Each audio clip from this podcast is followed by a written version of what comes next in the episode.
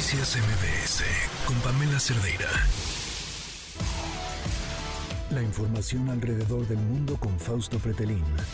Somos la Selección Nacional de Gimnasia Rítmica de México y en estos momentos nos encontramos en Israel, en un campamento de preparación para los próximos Juegos Panamericanos. Hacemos un llamado y solicitamos encarecidamente el apoyo a nuestro gobierno para que podamos regresar lo antes posible. Este es parte de uno de los tantos mensajes e historias de mexicanos, mexicanas que están en, Israel eh, atrapadas. Acabamos de escuchar a Juan también en el aeropuerto.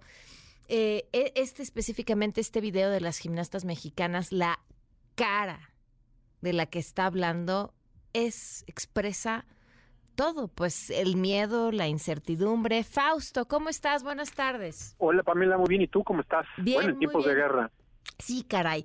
Eh, por, dónde, por, dónde, por dónde empezamos? Y, me gustaría preguntarte, porque además no es un tema que no hemos abordado, la, la reacción del gobierno mexicano.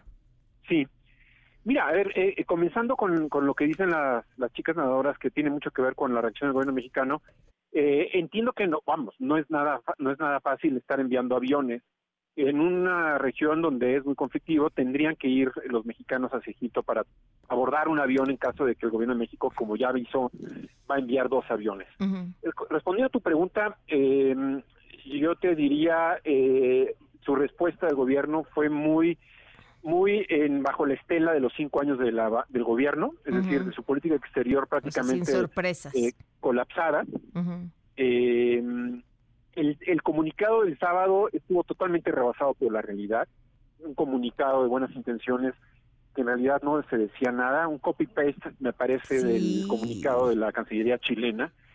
El domingo subieron un poco de grado, ¿no? Eh, ya hablaron del tema de terrorismo, el sábado no lo habían hablado, sin embargo, en el documento que leí ayer domingo no dice directamente que jamás es un grupo terrorista. La palabra terrorismo lo pone en un párrafo posterior. Es decir, mm. no es claro con la realidad. Aquí creo que nadie, bueno, y mucho menos allá en Israel, eh, saben que, más bien todos se conoce que el gobierno de la franja de Gaza es jamás, y jamás es una estructura islámica yihadista que busca la guerra y no busca la paz. No reconoce a Israel y por lo contrario quiere fundar en Jerusalén la capital de Palestina. Eh, digamos que políticamente tiene todos los argumentos para decir, bueno, vamos a hacer la petición de formar una capital en Jerusalén, sin embargo, lo hace con la vía armada.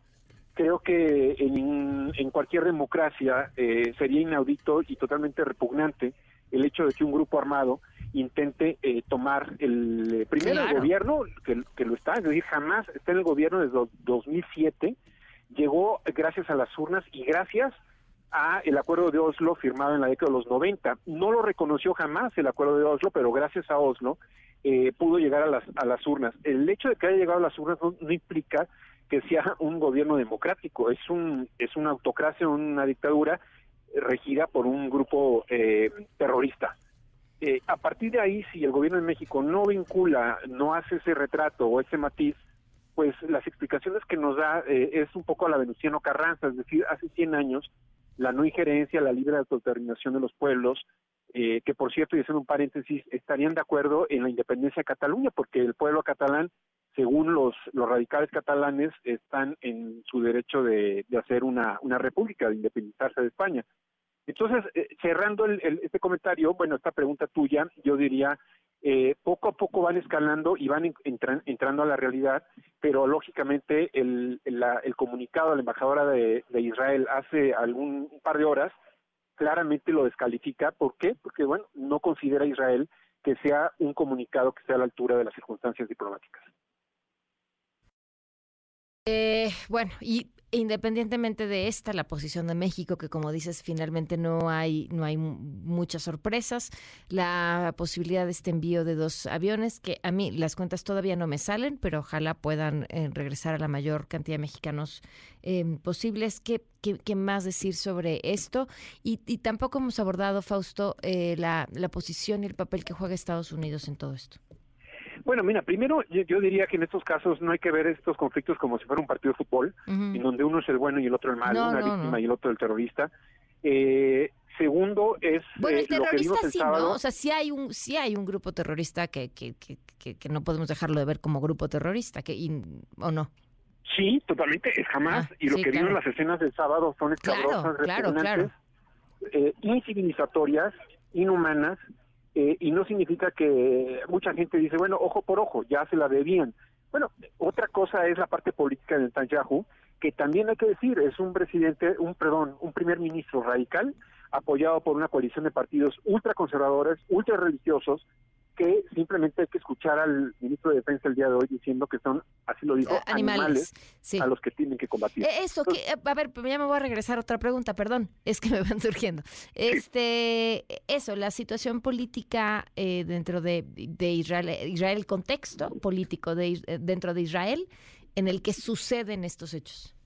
Mira, el, el objetivo de estos hechos, desde el punto de vista político, y creo que es dinamitar el puente entre Arabia Saudita e Israel, que empezó a construir Kushner en el gobierno de Donald Trump con países árabes, ya firmó eh, acuerdos diplomáticos con Bahrein, Emiratos Árabes Unidos, Marruecos, países árabes, y ahora lo que lo intenta hacer con Arabia Saudita, pero lo que ocurrió, lo que ocurrió el sábado me parece que dinamita este puente. La idea de Israel y Estados Unidos era tener una coalición importante de países que den apoyo, árabes apoyo a, a Israel, frente a la gran amenaza que tiene, que se llama Irán, que lo quiere desaparecer. Estados Unidos, respondiendo a tu pregunta, Pamela, viene un periodo electoral muy fuerte. Desde el sábado le empiezan a cobrar la factura a Biden, los republicanos consideran que ha tenido mala relación con Netanyahu, que no ha hecho demasiado por mejorar la relación, eh, y en ese sentido, bueno, encuentran ya a un de por sí debilitado presidente, ahora con esto, bueno, ya ni te cuento, ¿no? Híjole. Ahora, ¿por qué decías, eh, por, qué, por qué esto eh, dinamita las posibilidades de, de Arabia Saudita con Israel?